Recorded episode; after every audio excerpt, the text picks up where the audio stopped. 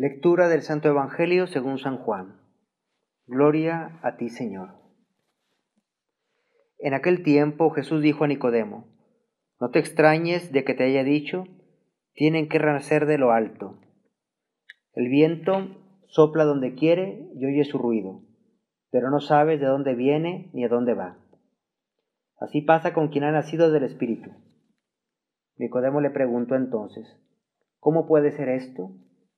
Jesús le respondió, ¿tú eres maestro de Israel y no sabes esto? Yo te aseguro que nosotros hablamos de lo que sabemos y damos testimonio de lo que hemos visto, pero ustedes no aceptan nuestro testimonio. Si no creen cuando les hablo de las cosas de la tierra, ¿cómo creerán si les hablo de las celestiales?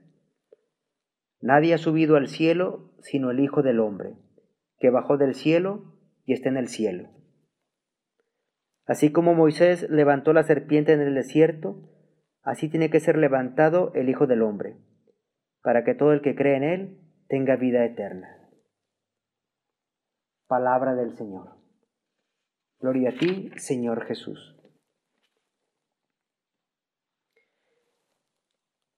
Alegrémonos, regocijémonos y demos gracias, porque el Señor nuestro Dios omnipotente ha empezado a reinar. En este martes de la segunda semana de Pascua, hemos de experimentar, seguir experimentando esta alegría, esta alegría de Cristo resucitado, de Cristo que ha triunfado ya sobre la muerte y sobre el pecado, y hemos de llenarnos de paz. Hemos de llenarnos de paz y hemos de llenarnos de confianza.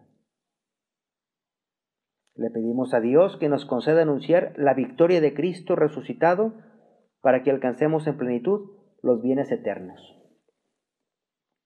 Esos, esos bienes, bienes eternos que ya desde ahora podemos disfrutar un poco por anticipado. Ya el trato con nuestro Señor, como lo estamos haciendo en este momento, en su palabra, el trato con nuestro Señor en la Eucaristía, que ya seguramente tendrán muchísima hambre de recibir a Jesús en la Eucaristía, lo hacen ahora habitualmente, espiritualmente, pero ya con esa hambre también de recibirlo, todo eso son anticipos de la gloria. Hemos escuchado en el Evangelio ese diálogo entre Nicodemo y el Señor. Como el Señor le dice, nadie ha subido al cielo sino el Hijo del Hombre que bajó del cielo y está en el cielo. El Hijo del Hombre es el intercesor es el sacerdote Jesucristo, porque es el mediador entre el Padre y nosotros. Todas las gracias de Dios Padre siempre nos llegan a través de nuestro Señor Jesucristo. Todas las gracias del cielo nos, nos llegan siempre a través de Jesucristo. Y por otro lado, toda nuestra oración siempre llegará al cielo, siempre llegará al Padre, también a través de Jesucristo. A Él le tenemos que tratar, a Él lo tenemos que mirar mucho, Así como Moisés levantó la serpiente en el desierto, así tiene que ser levantado el Hijo del Hombre, para que todo el que cree en Él tenga vida eterna. Nosotros miramos al Señor, miramos a Jesús, y entonces alcanzamos la salvación. Vamos a procurar mirarle muchísimo estos días, contemplarlo en, todos estos misterios pascuales, en su pasión, muerte y resurrección tratarlo en el Evangelio, tratar de meternos como lo estamos haciendo en este momento, como un personaje más.